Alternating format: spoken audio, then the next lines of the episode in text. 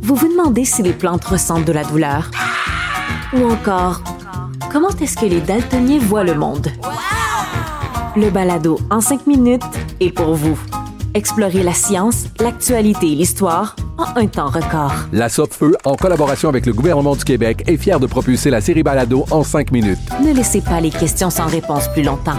En 5 minutes, disponible sur l'application et le site cubradio.ca. Élie Jeté, productrice de contenu en cinq minutes et tabloïde. Bonjour, Madame Jeté. Bonjour Geneviève. Souvent, tu nous parles de culture, mais là, tu es là en tant que grande ambassadrice euh, de la science. De la voix Et là, et là, oui, on parle d'astronomie parce que même si la période des Perséides est finie, il s'en passe encore des affaires dans le ciel. Oui, vraiment. La période des Perséides vient juste de se terminer. Si vous avez réussi à les voir, euh, Si vous les habitez pas à Perséides- Montréal. oui, c'est ça. Euh, Peut-être que vous savez pas exactement c'est quoi hein, que vous avez vu durant les Perséides. C'est une pluie d'étoiles filantes, bien évidemment, mais elle est fabriquée par les débris de la comète Swift-Tuttle. Et ces C'est débris-là... son vrai nom. Oui, drôle. Swift. Swift, pas Taylor, là. Taylor. OK. C'est pas Taylor Swift. Tuttle. Total. Et ces débris euh, qu'on voit sont gros comme un grain de sable et ça peut aller jusqu'à la grosseur d'un petit poids environ. Et euh, ça se déplace à une vitesse de 210 000 km heure. C'est ce qui fait en sorte qu'on voit toute cette beauté-là. Sais-tu qu'est-ce qu'on appelle la poussière d'étoiles, littéralement? Un petit peu, oui. C'est beau. Puis en moyenne, si- on peut en généralement en observer 100 par heure durant la période qui commence le 20 juillet puis ça se termine aux alentours du 25 août, donc ça vient de se terminer. Le paroxysme là, c'était entre le 11 et le 15 août à chaque année, c'est ça. Euh, est-ce que tu en as vu des euh, des perséides, toi Ben, moi, tu sais, j'ai une tradition liée aux Perséides. Je dois avouer que cette année, je l'ai pas fait parce que j'avais, euh, le soir des Perséides, j'avais un engagement, mais je le fais chaque année avec mes enfants. On fait un camping. C'est une bonne idée. Euh, on fait des guimauves sur le barbecue parce qu'on est à Montréal et on n'a pas le droit de faire de feu à ciel ouvert. Ben mais euh, qu'on en voit ou qu'on n'en voit pas, c- c'était c'était moins ce qui m'intéressait. C'était plus de faire le happening puis de- d'être à la belle étoile. C'est L'événement. spécial, mais Oui. on arrive quand même à en voir un petit peu à Montréal, mais il faut vraiment avoir des conditions gagnantes. Absolument. Puis maintenant que le mois euh, de septembre a commencé, hein, brutalement, en fin de semaine, c'est Oui, arrivé. euh, bang, ça a été Bam! l'automne. Eh oui, ça a Moi, été- j'aime ça. C'est mon temps préféré de l'année, tu sais, quand tu sors Oui. la petite plaine. là. Exactement. C'est extraordinaire. Euh, là, tu te dis que tu n'auras plus rien à voir, mais. Ben, c'est ça que je me dis exactement. C'est pas vrai. C'est pas vrai, Geneviève.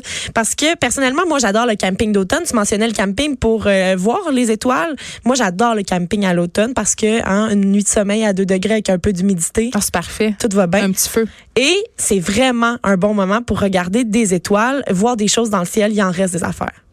Mais qu'est-ce qui reste? il reste plein de choses. Le truc, c'est de trouver les différents endroits sans pollution lumineuse. Oui, mais c'est ça. OK, mais je comprends, mais il faut aller à combien d'heures de Montréal Mais pour ça? T'as pas besoin d'aller très loin. Aussitôt que euh, il y a des efforts qui sont faits pour contrer la pollution lumineuse, euh, il y a un endroit que- qui est mon préféré, qui est l'observatoire, l'observatoire du Mont Mégantic.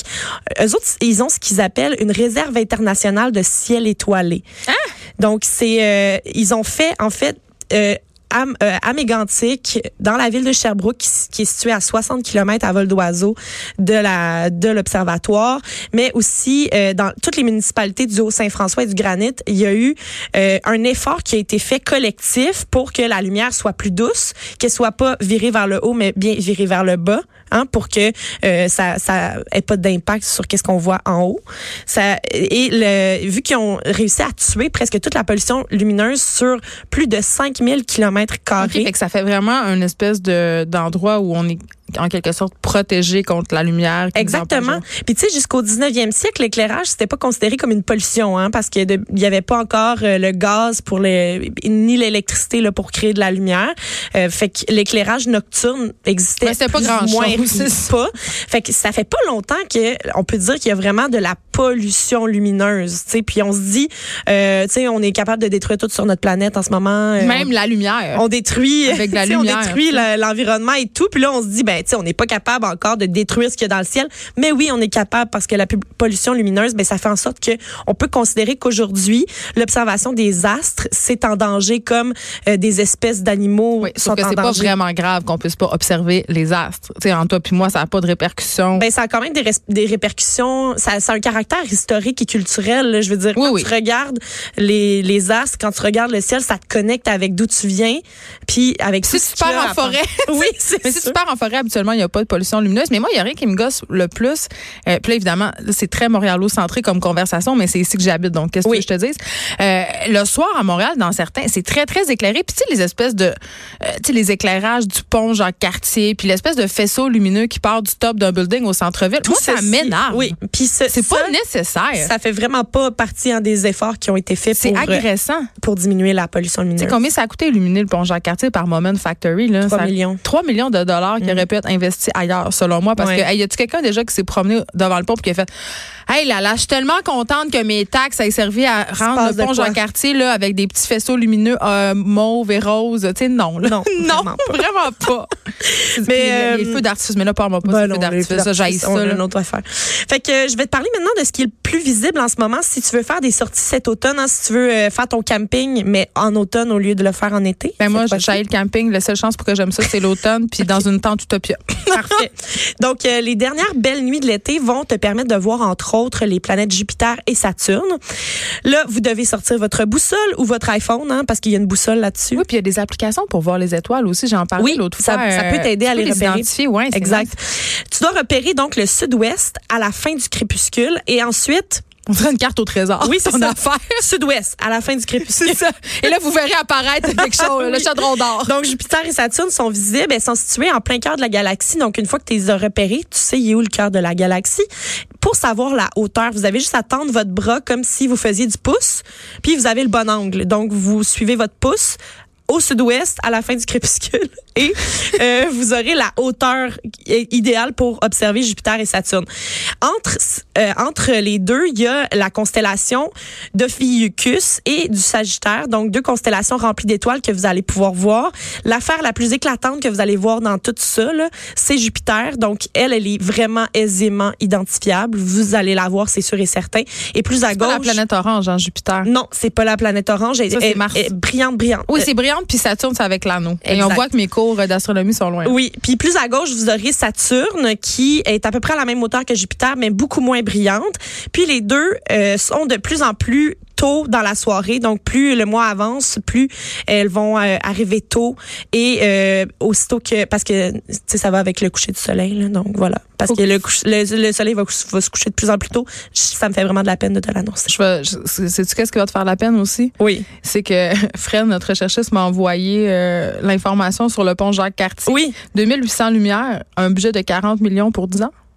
c'était 40 millions pour 10 ans. Dans ma tête, c'était 3, mais Ben, j'ai- je sais. j'ai tendance à tout minimiser. hein.